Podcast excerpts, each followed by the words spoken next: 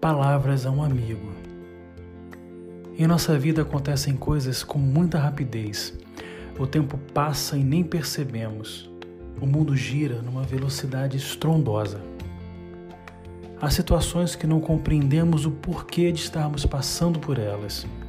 Há momentos que paramos para analisar as coisas e não conseguimos entender. Nesses momentos pensamos que estamos sós em meio à multidão que nos cerca. Temos a capacidade de pensar que estamos enfrentando tudo sozinhos. Mas quando olhamos para os nossos braços e vemos que não temos forças para prosseguir, que sozinhos não vamos vencer tudo e todos, aí vem a tristeza, as lágrimas, o desânimo. Ouvimos falar de tantas promessas, tantas bênçãos, tantas conquistas e como ficamos diante de tanta luta? Como entender se cremos num Deus todo-poderoso que pode tudo resolver? A mente parece fervilhar. Realmente ouvimos falar de um Deus todo-poderoso, mas dizer que o conhecemos é engano.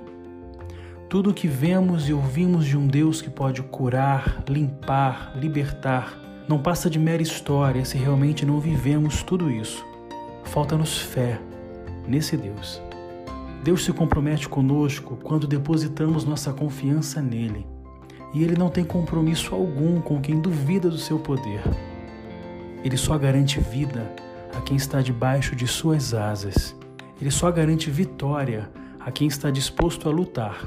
E o mais impressionante de tudo isso é que ele luta junto conosco.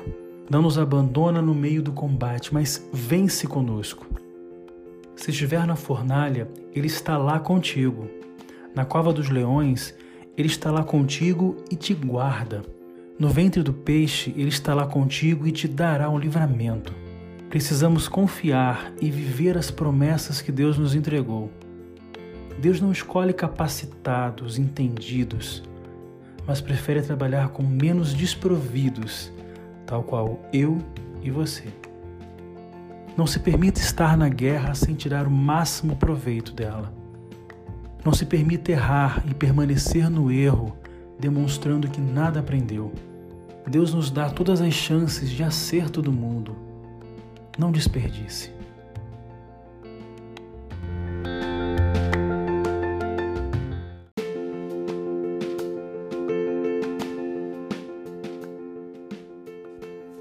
Se você gostou dessa mensagem, compartilhe com alguém importante para você.